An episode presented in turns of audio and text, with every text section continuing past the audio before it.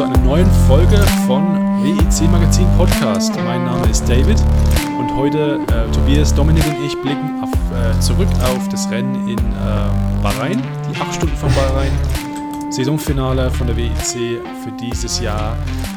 Ja, Doppelsieg für Toyota mit Fahrertitel dazu. Ähm, Team WRT mit einem Doppelsieg in LMP2 und beide Titel gleich dazu und der allererste Sieg für Ian Dames äh, in GTE am im allerletzten Rennen der Kategorie überhaupt.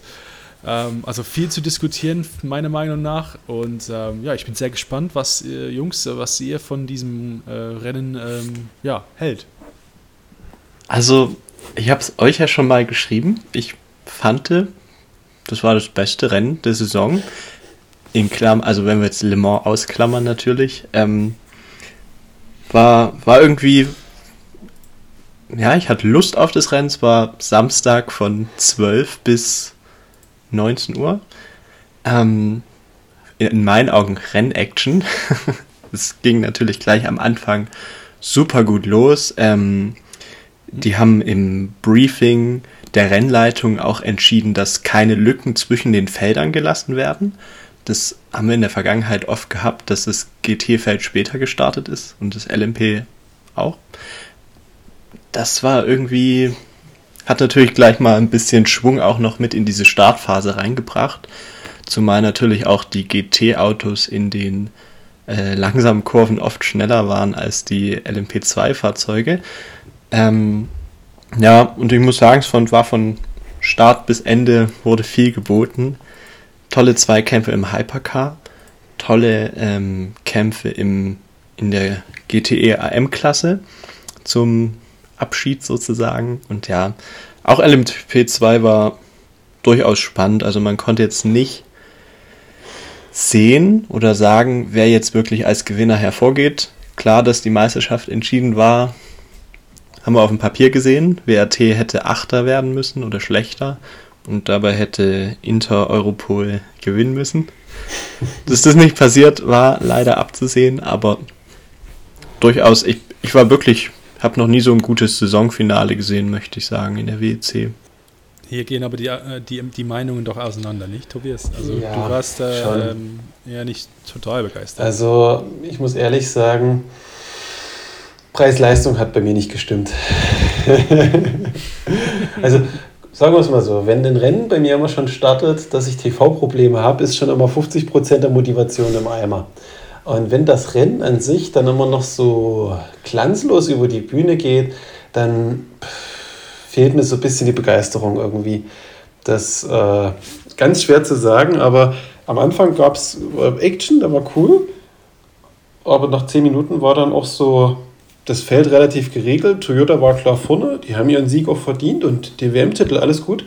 Aber irgendwie fehlte mir die Action. Es gab keine Unfälle, es gab keine Safety Cars, es gab keine Ausfälle, keine Wetterkapriolen, nichts irgendwo, keine Dramatik. Das war so wie so ein Kinofilm, den du, den du anguckst und du fragst dich nach den zwei Stunden im Kino, was ist denn überhaupt passiert? Wie so eine ganz schlechte Doku, wo du fünf Stunden Fröche beobachtest oder so. Also mir fehlte richtig, wirklich die Spannung. Hätte ich es wahrscheinlich gemacht wie David, der das nicht ganz am Stück durchgeguckt hat, nur Anfang, Ende, ist es, glaube ich, wieder ein bisschen spannender, weil du dann wieder neu einsteigst in die Thematik. Aber gerade der Mittelteil, ich sag mal so Stunde zwei bis Stunde fünf, war sehr zäh. Wenn ich da mal reinspringe, vielleicht ja. war das auch mein Vorteil, weil in der Zeit habe ich äh, den Live-Ticker übernommen und habe vielleicht auch deshalb nochmal ein anderes Rennen gesehen. Ne? Also, mhm. wenn wir den Live-Ticker haben, ich habe dann nebenbei immer die, das Timing offen und schaue halt nochmal detaillierter in dieses Rennen rein, als einfach nur auf dem TV-Bildschirm zu schauen. Vollkommen. Vielleicht hat das den Unterschied bei mir einfach gemacht.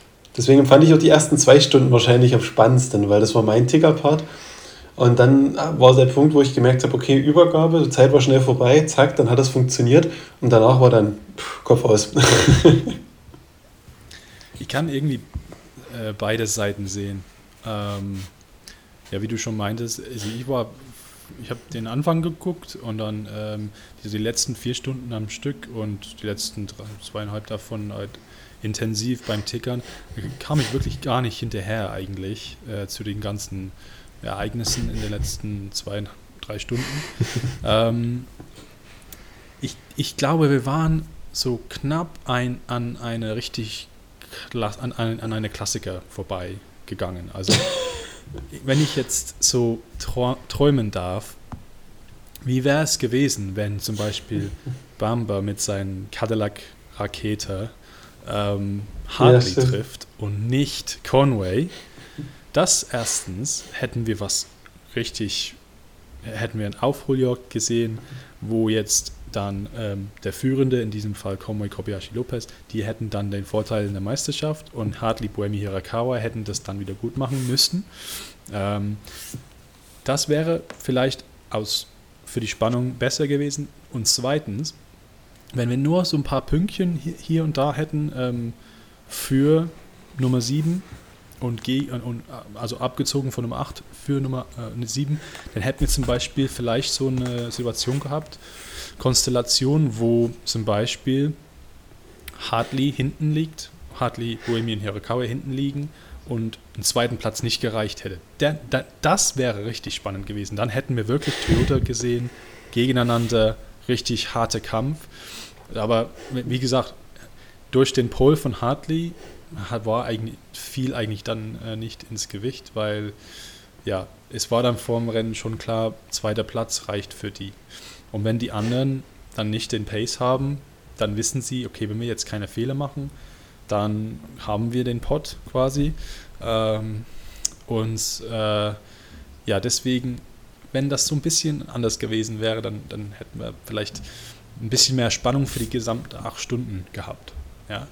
Aber äh, muss ich sagen, zum, zu den letzten vier Stunden, also da war ich total begeistert von dem ähm, Kampf zwischen. also wegen der letzten Phase war ich total begeistert von diesem Kampf äh, um, um den dritten Platz. Also ähm, die zwei Ferraris und gleich dazu noch ein Kunden Porsche und ähm, dann auch ein Werks Porsche zwischendurch mal auch mal dran. Da, da stimme ich dir zu. Die Aktion mit dem Kunden Porsche war wirklich so eine Geschichte. Du hast das erste Mal gesehen, da kommt ein Kundenteam, was viel weniger Testkilometer ja. hat, viel weniger Praxiserfahrung mit dir als die Firma, die das Auto entwickelt hat, die es gebaut hat, die es durchgetestet hat.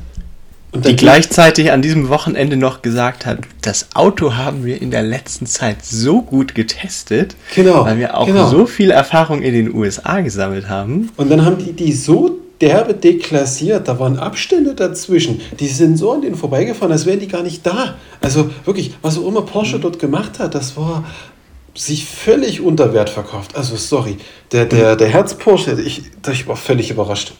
Und man kann auch wirklich sagen, wie, wie man das? kann auch wirklich sagen, das äh, Team Iota, das hat ähm, auch taktisch einfach diese acht, dieses acht Stunden Rennen verstanden. Ja, die haben vollkommen. ja im Endeffekt haben sie auch den Undercut bei Ferrari gesetzt, der hat funktioniert.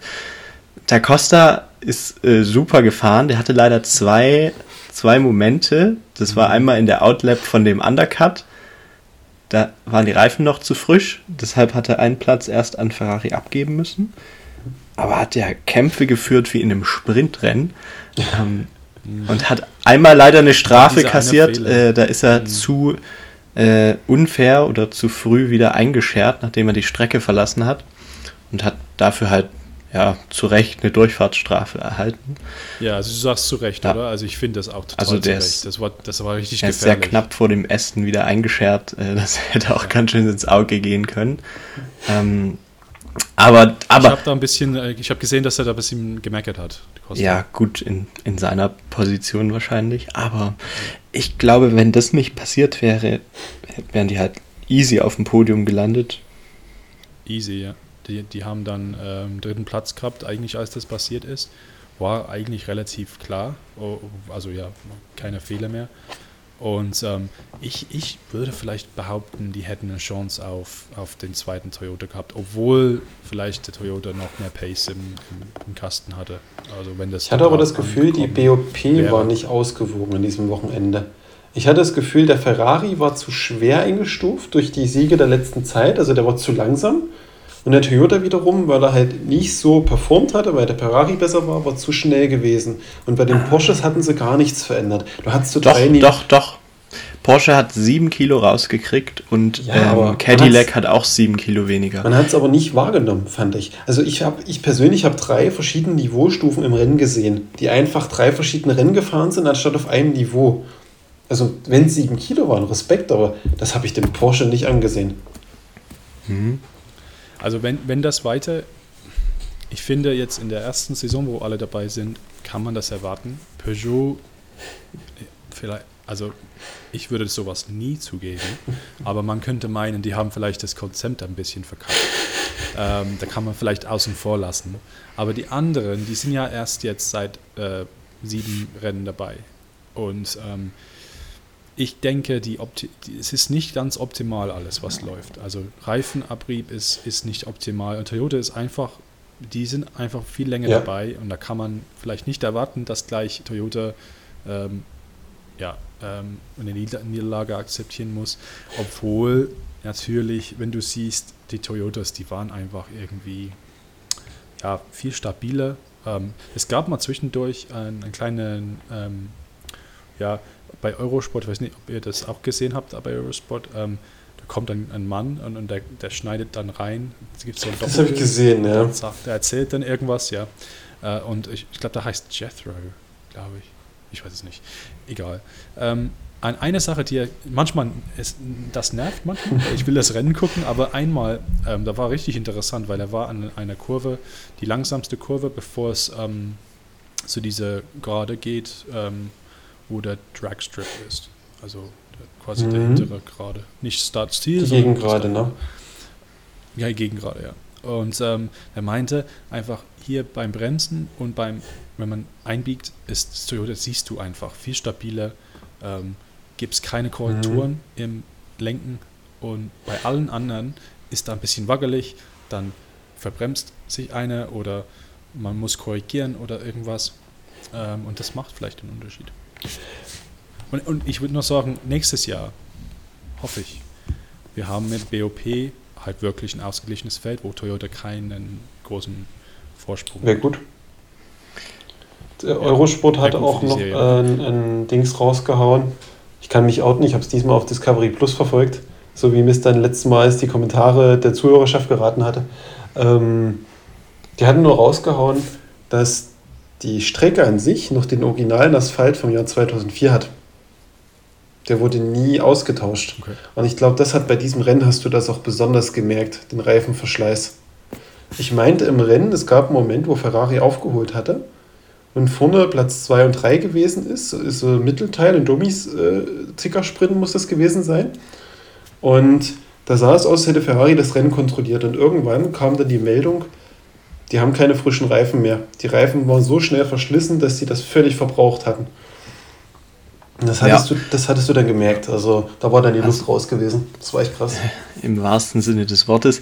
Ich glaube, die, die Reifen waren ein großes Problem an dem Wochenende. Und was du halt jetzt angesprochen hast, man hat es halt wirklich ähm, über die Distanz äh, gesehen, dass Ferrari Ja. sehr gut dabei ist, weil das Auto funktioniert sehr gut auf den schnellen Geraden.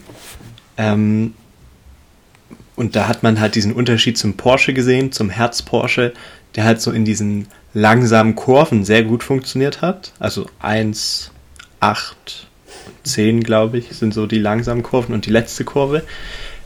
Da ist der Porsche immer rangekommen, aber der Ferrari ist halt gnadenlos, konnte er auf den Geraden wegziehen. Aber sobald dieses Reifenproblem eingetreten ist und Ferrari hatte zu, zu gegen Ende dieses Rennens, ich würde sagen ab Stunde 5 oder 6, das Problem, keine frischen Sätze mehr zu haben. Ja.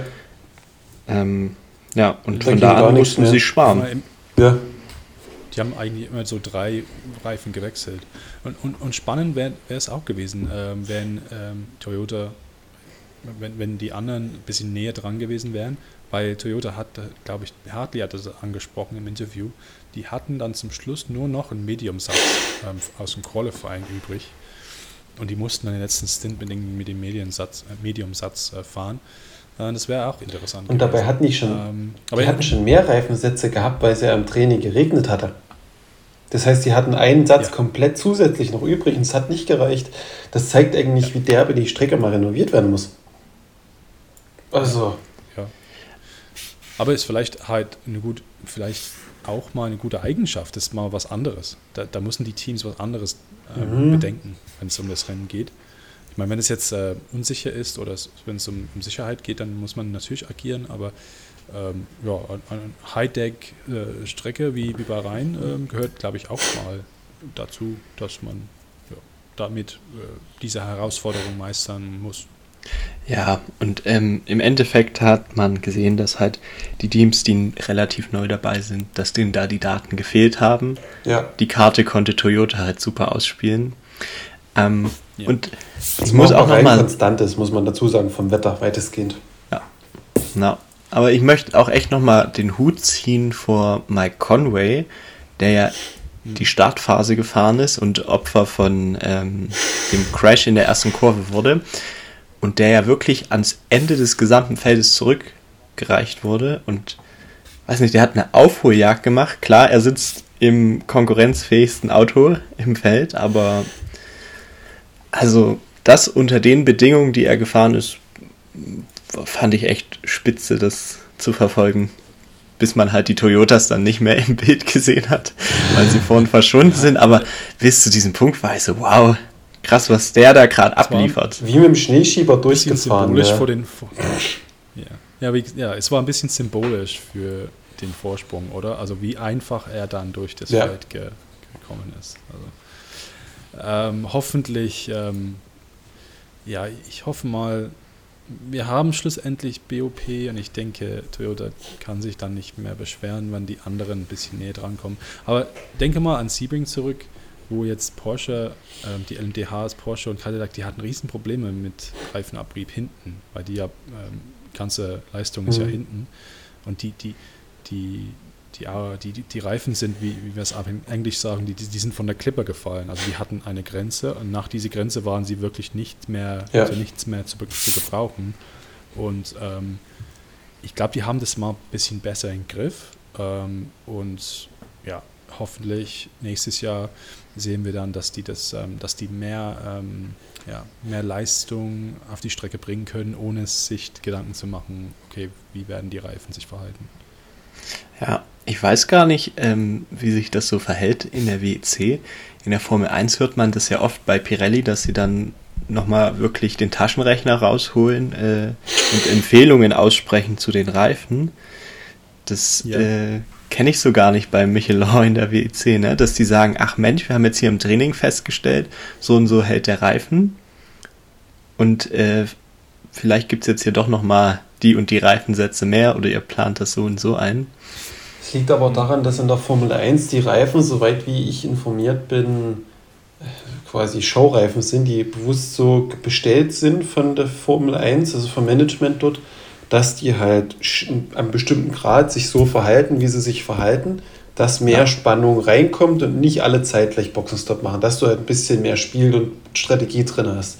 Bei der WEC ist es halt, das Ding muss laufen. Das ist ein Reifen, damit das Auto fährt. Mach nicht für Experimente. Das ganze Ding, es gibt auch bloß Regenreifen, es gibt Intermediates, du hast harte und eine weiche Mischung. Da ist das Ding ja. durch, da hast du nicht so viele Experimente.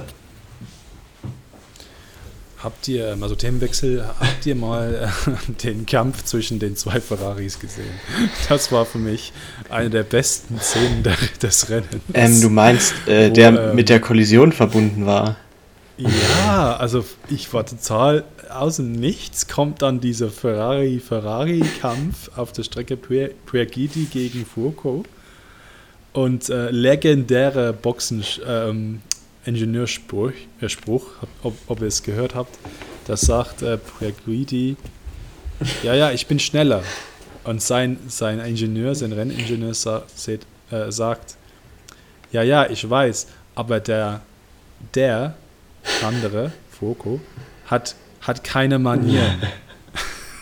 das habe ich nicht gehört, nee.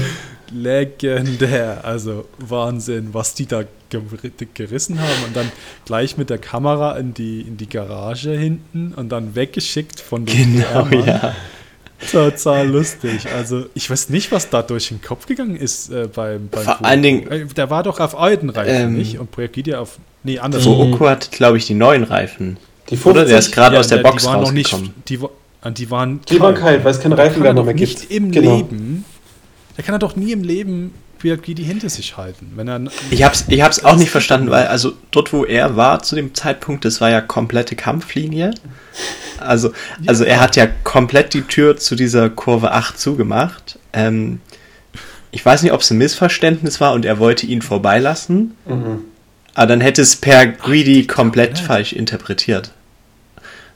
Das Lustigste fand ich da auch, dass dann, ähm, dann, also hier Greedy kam ja vorbei, ne? Er ging vorbei, aber neben der Strecke. Und dann haben sie gemerkt, okay, das war ein Überholmanöver neben der Strecke, da werden wir vielleicht bestraft. Which is, ist auch total, sinn, also total verrückt, wenn das ja die gleiche Mannschaft ist. Also hatte ihn dann nochmal vorbeigelassen, um ihn dann noch in der nächsten Kurve nochmal zu überholen. Also Das war da habe ich. wie gegen ähm, Ende des das war gegen cool. Ende des Rennens, da gab es auch noch so einen Moment, da fehlt mir aber der Kontext. Ich hoffe, ihr habt das mitbekommen. Da hat Boemi einfach irgendwann ausgeteilt und angefangen zu fluchen. Ich weiß aber nicht warum. Der, ja, das nervt ein bisschen. Der, der kriegt das äh, wahrscheinlich, der, der regt sich auf und äh, ist wahrscheinlich so vom Typ her so ein Typ, also man, ich kenne den nicht, aber er scheint es öfters zu machen. Man, man denkt, vielleicht sollte man eher li lieber auf die, auf die Geschehnisse konzentrieren. Aber ich glaube, ähm, ja, das, das ging nur darum, er wollte, glaube ich, überrunden. Ähm, ich kann mich jetzt nicht erinnern, wer das war. Er wollte aber überrunden, also das war kein Überholmanöver wegen einer Position oder sowas. Und ähm, er hat sich ein bisschen angestellt, da, ich weiß nicht, wer das war, Cadillac vielleicht, kann sein. Oder Ferrari. Und äh, dann teilt er ja gleich aus, wie du meinst.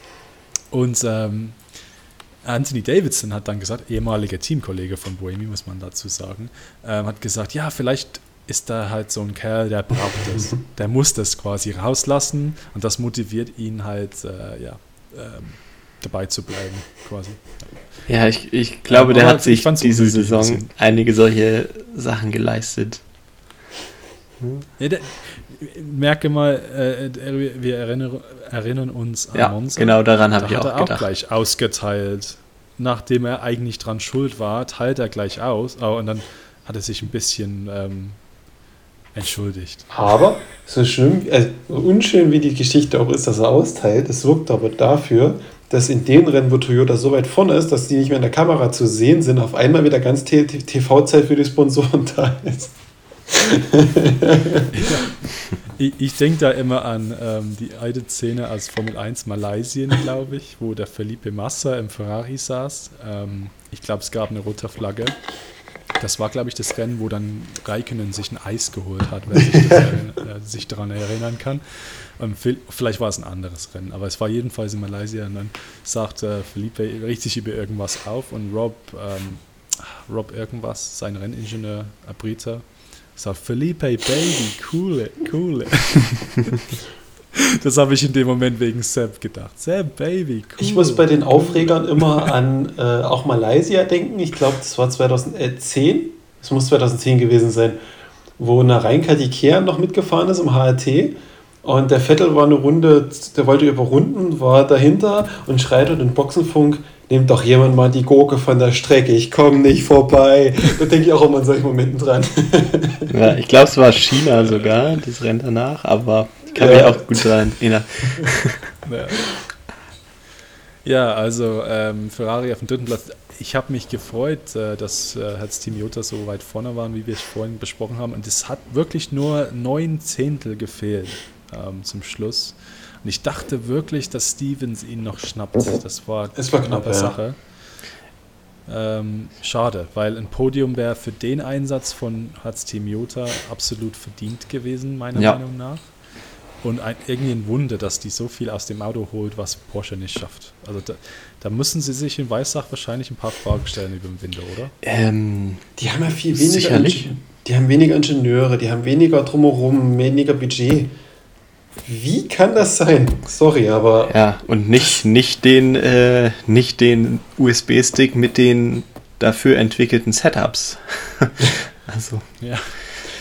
Und ähm, Porsche hat aber schon agiert, weil sie haben schon De Costa weggezogen. Ja, ja, genau. Ja, habt ihr gesehen? Ja. Den nehmen wir weg, lieber.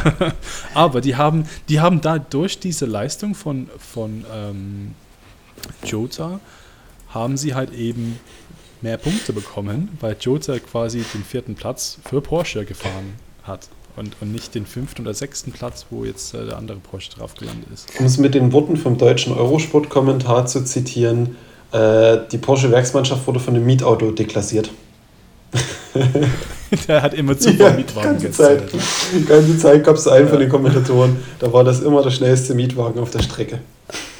Ähm, dass es aber auch anders laufen kann mit so einem ähm, gekauften Porsche, haben wir auch gesehen.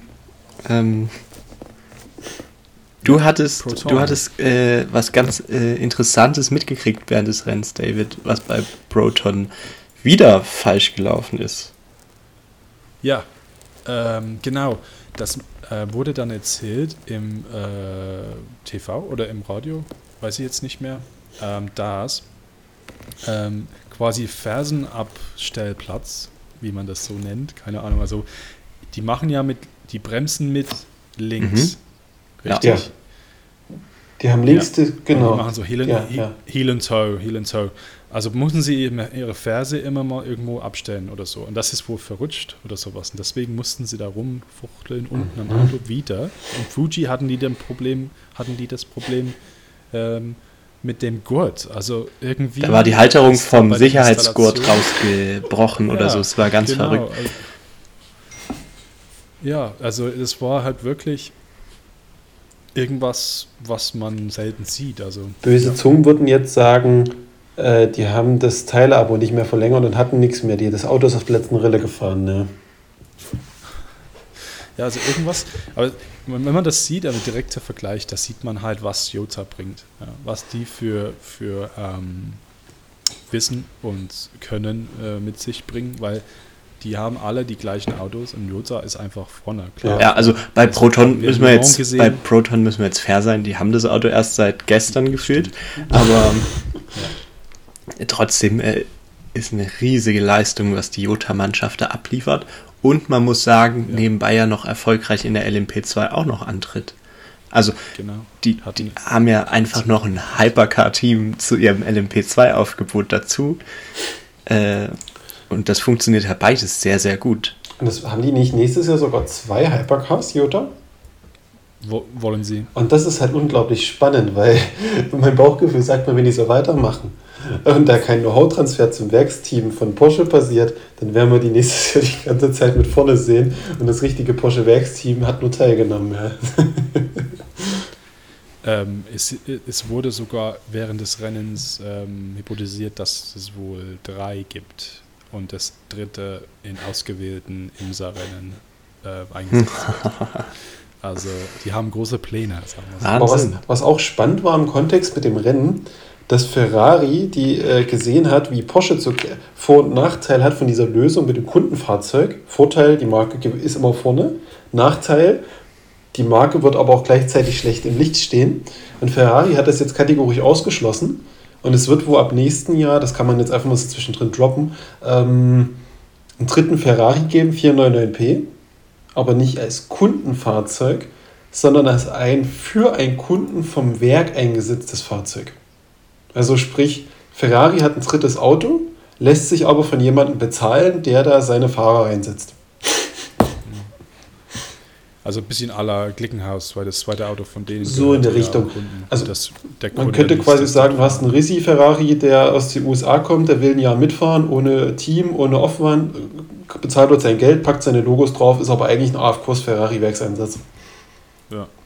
Und dadurch hast du halt nicht das Problem, Warte, dass dir einer davon fährt, ne? Hm. Ähm, vielleicht, ich denke mal, äh, LMP2, da, da, da, war ich viel zu sehr investiert in Hypercar und in GT Am. Und das finde ich ein bisschen traurig, weil es ist die letzte, das letzte Mal, dass wir das Rennen, vor, also für die, für die nächste Zeit, es kann sein, dass LMP2 irgendwann zurückkommt. Wahrscheinlich. für die nächste Zeit ist LMP2 weg ja. vom Fenster in der WEC. Nee, ich denke, wenn es keine Hypercars mehr gibt, dann äh, heißen, sind die alle wieder willkommen, denke ich. Aber MP2. ich glaube, das ist so ein Bild, das hat sich eh die ganze Saison abgezeichnet, ähm, Ja. dass man LMP2 jetzt, dass es leider ein bisschen untergegangen ist unter diesem ganzen Geschehen, was Ja. im Hypercar passiert ist. Also, und die LMP2 war Son- wirklich hart umkämpft dieses Jahr, das kann man nicht anders sagen, aber ist leider zum Opfer gefallen dieser Spitzenklasse. Sind wir denn aber wirklich böse, dass die LMP2 nicht im Fokus stand? Also ich persönlich muss jetzt sagen, eigentlich nicht. Weil die LMP2 war die letzten drei Jahre immer so der Notnagel gewesen, wo man sich drauf gestürzt hat, weil es nichts gab. Und für mich ist diese Klasse Genau. inzwischen zum heutigen Standpunkt, die GTRE wird mir mehr fehlen als die LMP2, weil die LMP2 für mich das, das Synonym für einen Notnagel ist. Du guckst die Ergebnisse eigentlich nur an, wenn in der Spitzenklasse nichts passiert. Genau, und wir, wir werden Ich ja hätte- natürlich diesen Ja. Transfer sehen, vieler Fahrer. Viele Äh, Teams auch, die rüberwechseln. Genau, Alpine hat den großen Abschied gefeiert.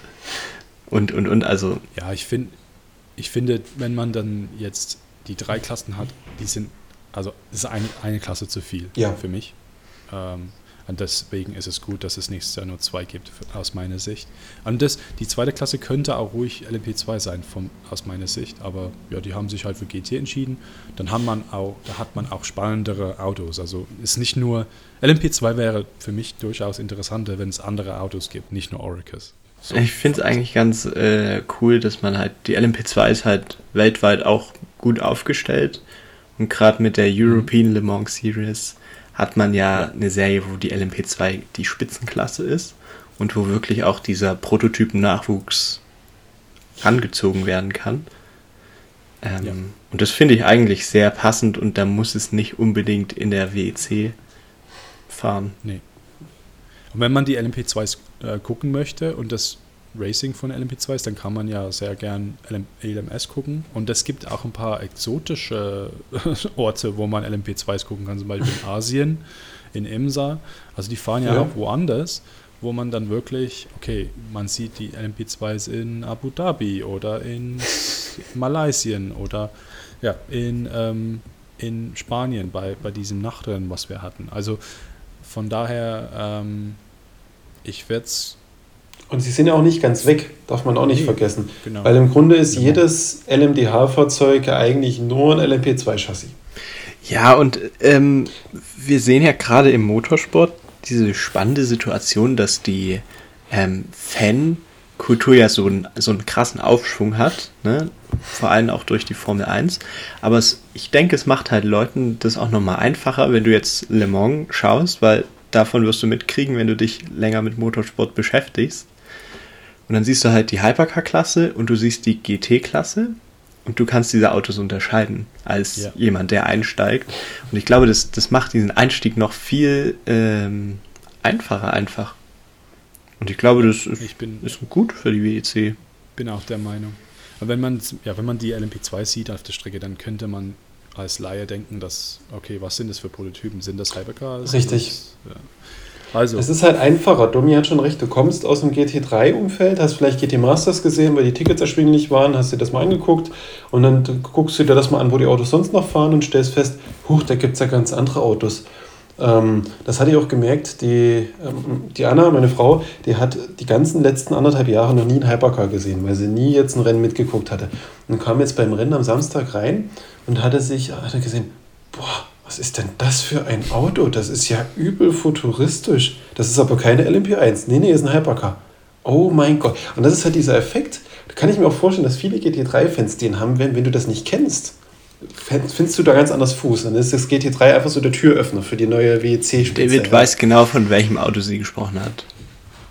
Peugeot wahrscheinlich. ja.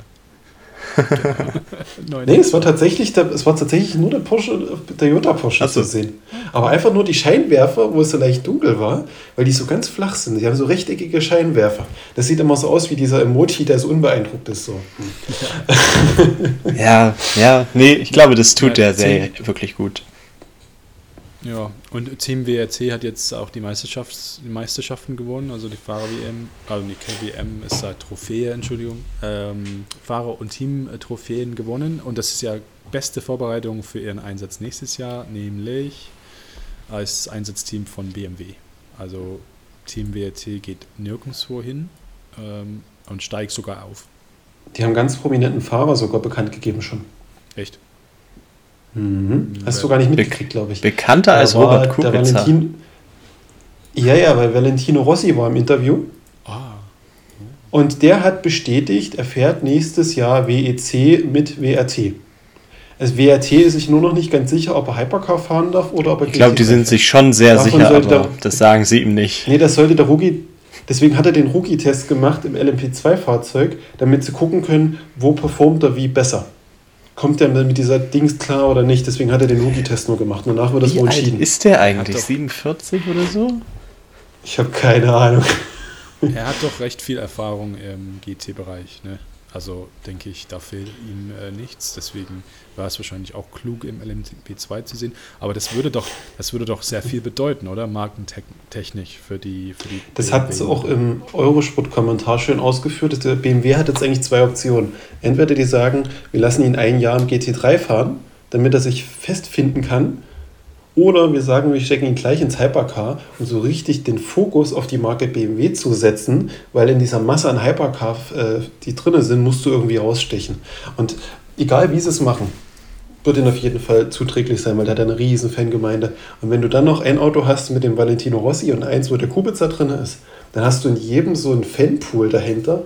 BMW wird richtig, richtig stark vertreten sein an den Strecken, einfach von Fanbase und Unterstützung. Aber wir dürfen halt auch nicht vergessen, wir haben in der Hypercar das ist einfach die Spitzenkategorie im, im Motorsport. Also neben der Formel 1 ist das Mhm. halt das, was du das höchste im Sportwagen machen kannst. Und kann ich mir fast nicht vorstellen, dass du Valentino Rossi da reinsetzt, auch wenn er ein sehr erfahrener Rennfahrer ist.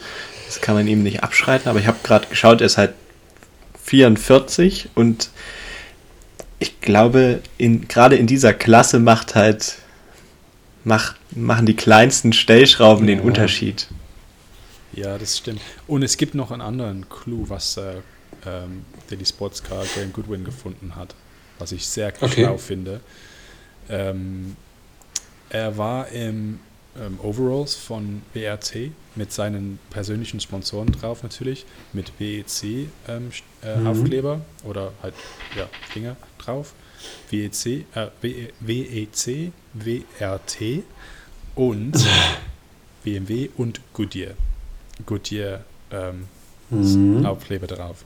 Das heißt, Goodyear ist ja der Reifenlieferant für GT3, nicht Stimmt. für Hypercar. Hypercar Ja, ist richtig. Die Hypercars sind auf Michelin, Michelins drauf. Ähm, das wäre ja eigentlich so ein, oder so ein Hinweis, dass es vielleicht doch auf GT3 hinausläuft. Und rein nüchtern betrachtet äh, wäre er so ein bisschen äh, der potente Bronzefahrer, der wirklich gut abliefern kann. Und das ist in so einem GT3-Umfeld, glaube ich, gar nicht so unwichtig, weil es eine reinrassige Bronzefahrerklasse ist, wo du wirklich geile Bronzefahrer brauchst. Ja, und jetzt mit der neuen Struktur von ähm, ähm, WEC nächstes Jahr mit den zwei ähm, Autos in Hypercar, zwei Autos in G- GT3 und in diesem Fall gleiche Team. Ich meine, das ist sowieso alles das Gleiche. Die könnten sogar die alle vier Autos im gleichen, in der gleichen Farbgebung ähm, ähm, gestalten.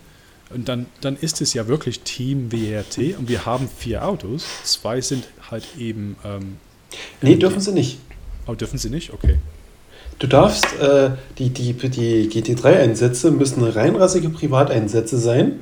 Ja. Sie dürfen eine Ingenieurs-Know-how-Unterstützung bekommen, Ja. damit sie nicht bei Null anfangen müssen, aber sie dürfen nicht auftreten als Werksteam. Hm. Ja, aber wie viele, ich gehe jetzt zurück auf ähm, Fabio Scheres Aussagen zu Le Mans, wie viele BMW-Leute standen im WEC-Werkstatt, äh, Boxengasse.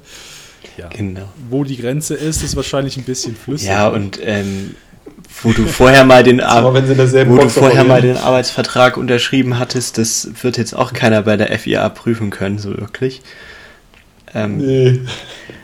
Aber Aber wenn das Auto nicht beklebt ist, denkt der Fan, das ist privat. Damit ist das Thema doch ganz ich glaube, glaub, wir sind auch schon lang genug im Motorsport unterwegs und waren an Rennstrecken, um äh, auch zu wissen, wie nicht Werksunterstützung werkseitig aussehen kann.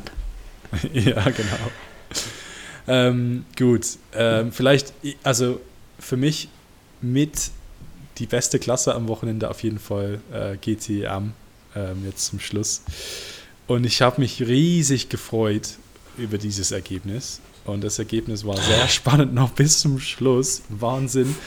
Ähm, noch, wir hatten, wir hatten ähm, Ian Dames vorne, zum, nicht zum ersten Mal in diesem Jahr. Ähm, Diesmal äh, von der Pole Position, erstmal die letzte Pole des Pole äh, Jahres gesichert.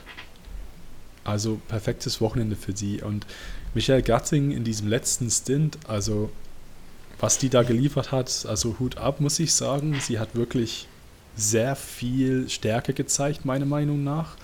Ähm, jeder hat äh, die, die Zeiten, ähm, die, die Abstände gesehen, wie sie verkürzt, äh, verkürzt äh, wurden äh, von, von dem ähm, ja, Stevenston, der, der im D-Station Racing Aston Martin saß. Mal war es fünf Sekunden und dann zwei Runden später irgendwie anderthalb. Und ich dachte, es ist nur eine Frage der Zeit. Und es war wirklich nicht klar in den letzten 20 Minuten. Und dann holt sie noch was aus dem Auto raus und fährt noch in Abstand von 5, 6 Sekunden und das Ding ist durch.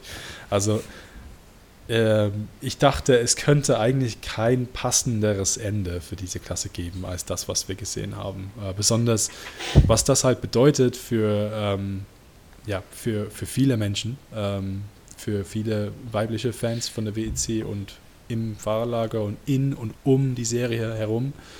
Ähm, selbst meine Töchter haben sich hier gefreut. Ich habe gesagt, die, das Frauenteam führt äh, und schaffen das hoffentlich. Und die haben ja mitgefiebert. Und das ist halt so ein Aufhänger für die. Und ähm, ja, endlich hat es halt Ja, und, ähm, und ich freue mich unglaublich sehr. Ich habe mich auch äh, riesig gefreut, weil das, das hat sich diese Saison auch immer schon angebahnt und ja. leider haben die letzten Stints immer nie so funktioniert oder das Team hat es halt nicht über die Distanz gebracht. Ähm, die waren ja oft äh, Gast auf dem Podest im Endeffekt, aber jetzt wirklich das Ganze nochmal mit diesem ja. Sieg abzurunden, fand ich sehr cool. Ähm, was aber auch ein sehr spannender Punkt war, mh, die Pole Position ist eigentlich in der ersten Runde verloren gegangen. Ähm, das hatte an das Schwesterauto, die Nummer 60. Ähm, das hatte Stimmt. aber einen Grund im Endeffekt, dass es so easy von der Hand ging, weil im Auto saß, glaube ich, der Gold- oder Silberfahrer. Ähm, und in der GTA M fährt er eigentlich den Start äh, die Bronze eingestuften Fahrer. Deshalb war es halt ein easy Rennen für die ja, 60. Ähm, und was ihr auch gar nicht so im Rennverlauf mitbekommen habt, ähm, dass es diese Ausnahme überhaupt gab, dass der äh, nicht der Bronzefahrer fahren durfte, war einfach dem geschuldet, dass der Bronzefahrer aus dem Schwesterfahrzeug krank war. Also der fühlte sich einfach nicht wohl. Und ähm, das Team hat natürlich gehofft, ähm, dass er noch im Laufe dieser sechs bis acht Stunden sich so weit fit fühlt, dass er wenigstens noch ins Auto steigen kann. Ähm, Spontane Genesung. ja, ich weiß jetzt nicht, was ihn wirklich geplagt hat. Aber ähm, es gibt halt diese Regel, Regel, und zu diesem Punkt ist es noch nie gekommen, wahrscheinlich in der GTA M-Klasse, sondern nur im letzten Rennen der Geschichte. Ähm, der Bronzefahrer muss mindestens 2 Stunden 20 auf der Distanz von 8 Stunden im Auto gesessen haben. Ähm, und das hieß, dieses Team hatte einen Countdown. Es hat das ganze Rennen eigentlich au ähm, ausnahmslos geführt.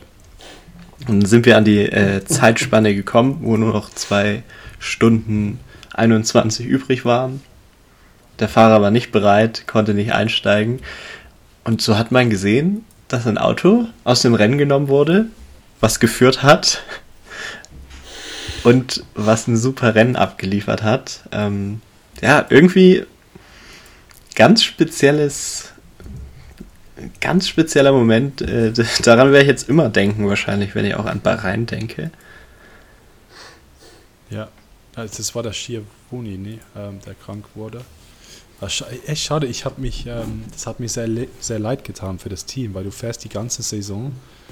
Ähm, sie, sie, fahren ja nicht die, sind nicht die schnellsten in der Klasse, aber die hatten schon zweiten Platz in Monza und du denkst, okay, wir fahren dieses Wochenende und wollen halt ja, mit einem guten Ergebnis die Saison beenden und dann ja, hast du halt irgendeinen Bug oder irgendwas und kannst du nichts dafür eigentlich, dass du nicht äh, ja, die, die Kraft hast, äh, da, da zu fahren. Und ähm, auch Hut ab ans Team, dass die das Auto auch zurückgezogen hatten. Ähm, genau. Sie hätten auch weiterfahren können und hätten dann wahrscheinlich eine schwarze Frage bekommen irgendwann oder auch nicht. Ähm, aber sie wollten ja nicht das Rennen unnötig beeinflussen.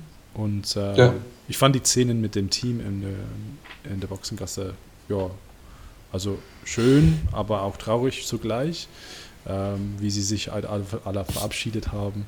Ähm, ja, ich kann mich erinnern, es gab mal eine ähnliche Situation in Le Mans einmal, wo ähm, WeatherTech Porsche, war das auch dieses Jahr, wo, wo die dann hochgestuft wurden, wurden, weil ein Fahrer ausgefallen ist. Das ist auch mal in 2014 äh, passiert, als ich vor Ort war. Da war Fahrer nicht da und dann mussten Brekemolen und ähm, Cliff McNeil alleine fahren. Und weil sie beide keine Bronzefahrer waren, dann mussten sie in der Pro-Klasse fahren.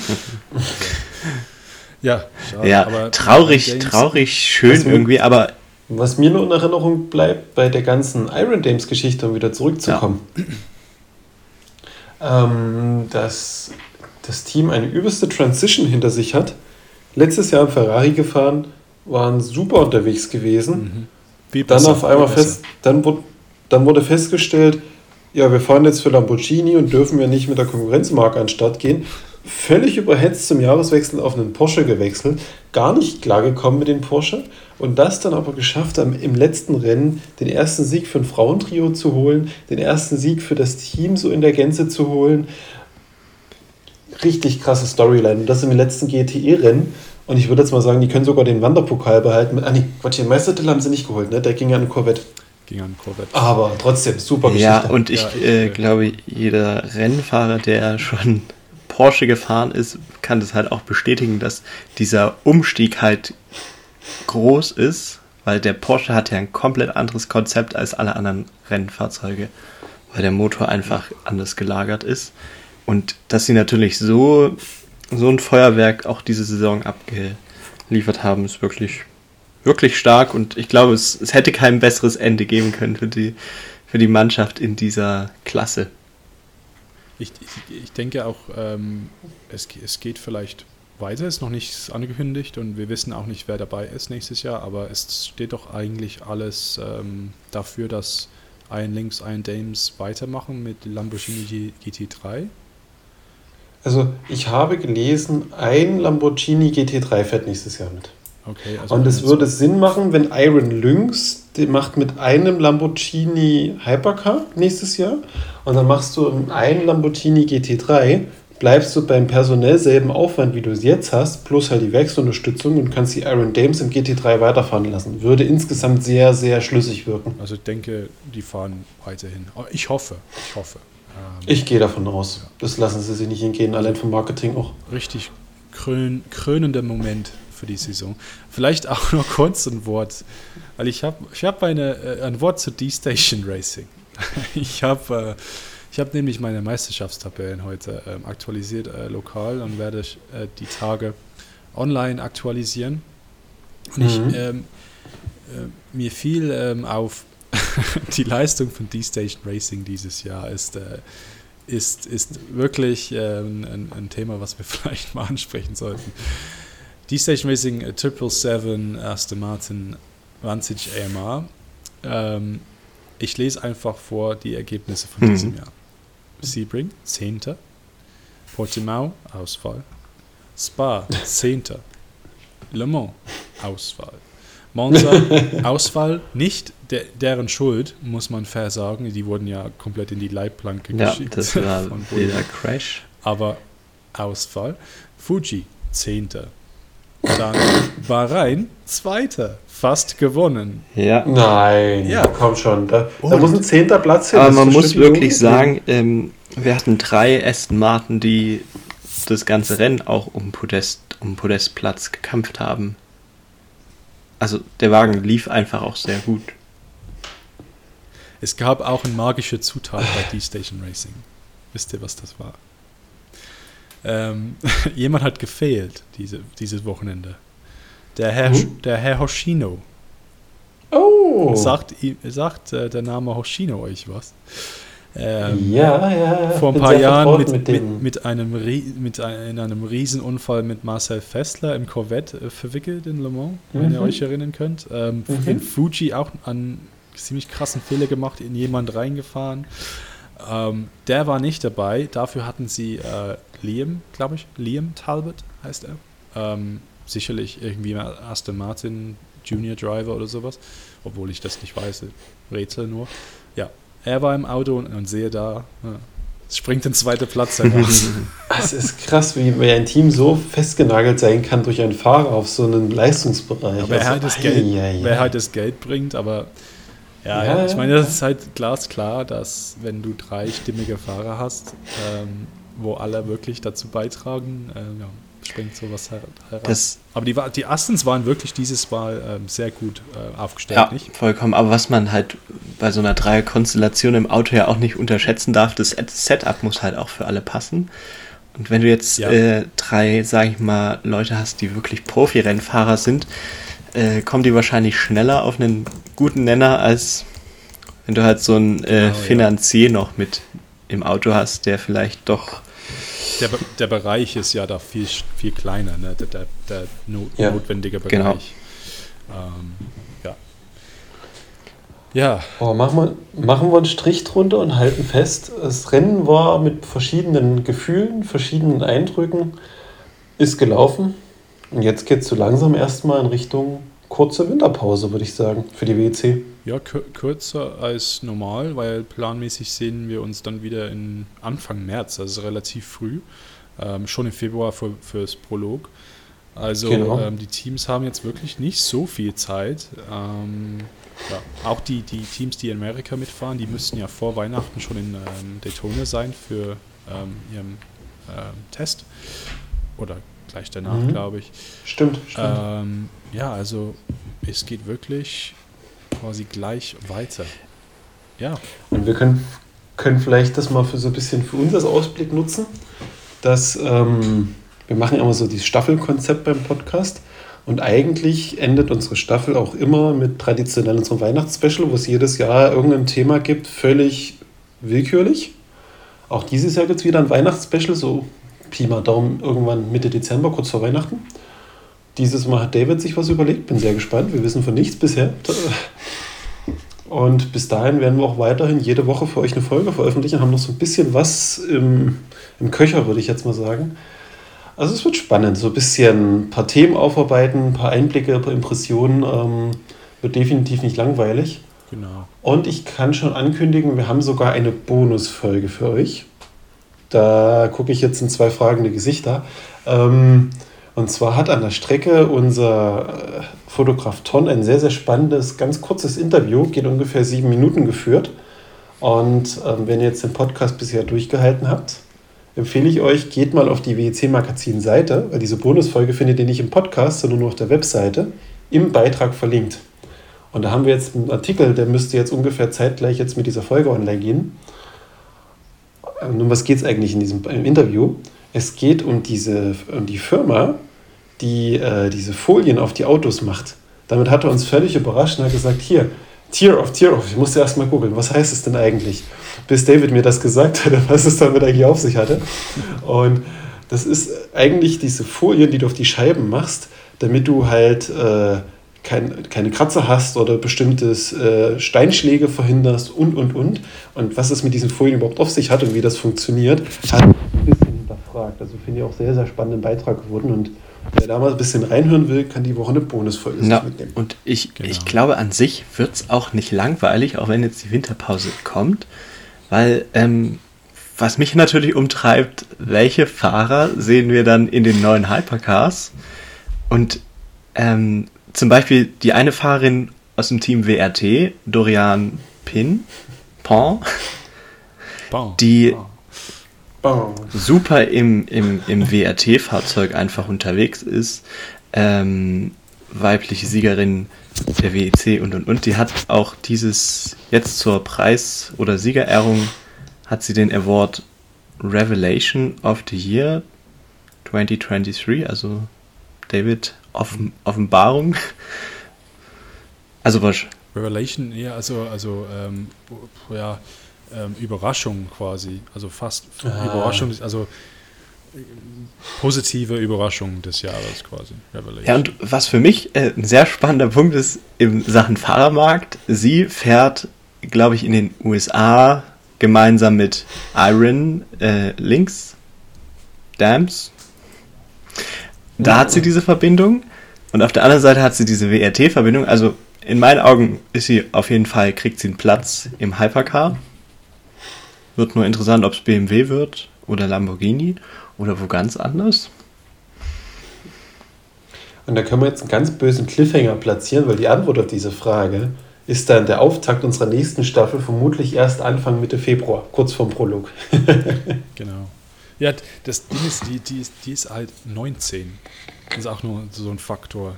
Die, die, die ist 19 Jahre alt. Also die ist wirklich Mhm. so gut und immer noch sehr jung vergleichsweise ähm, am Anfang ihrer Karriere. Und ähm, bei, bei so einer Basis ähm, kann das sehr schnell sehr viel besser werden. Und ähm, wir sehen sie dann aufsteigen. Ähm, kann wirklich sein. Ähm, ja, bin gespannt.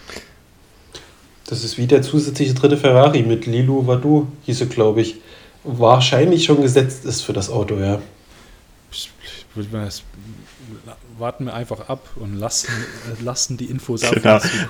Die geben wir einfach fröhlich, fröhlich Genau, was ich damit sagen wollte, es Fahrer- wird nicht langweilig über den Winter. Nee. Aber wir können sagen, Fahrrad nicht mehr dieses Kalenderjahr. Fahrerfrage nächstes Na Kalenderjahr. Nächste Staffel. Nee, und es gibt ja, wir wollen halt ein bisschen Inhalt in Sache von so Rückblicke und sowas. Und, und weil wir ein bisschen mehr in der Meisterschaft dieses Jahr hatten, ähm, gibt es da ein bisschen mehr Inhalt. Ne? Und ähm, ja, nächste Woche, wenn alles nach Plan läuft, eine extra besondere Folge für euch. Äh, also ja, bleibt dran. Und ähm, nächsten Freitag sind wir für euch da mit ja, der nächsten Folge. Ja, ansonsten bedanke ich mich bei euch und sage, ähm, ja, wir hören uns nächste Woche. Also, ja, mal, mal gucken. Vielleicht hören wir nur eine von, von uns. Ja. Nur so ein kleines Bisschen was in der Planung. Der Jahresabschluss bleibt spannend. Ja. In diesem Sinne. Gut. Schönes Wochenende und äh, bis nächste Woche. Ciao. Tschüss. Tschüss.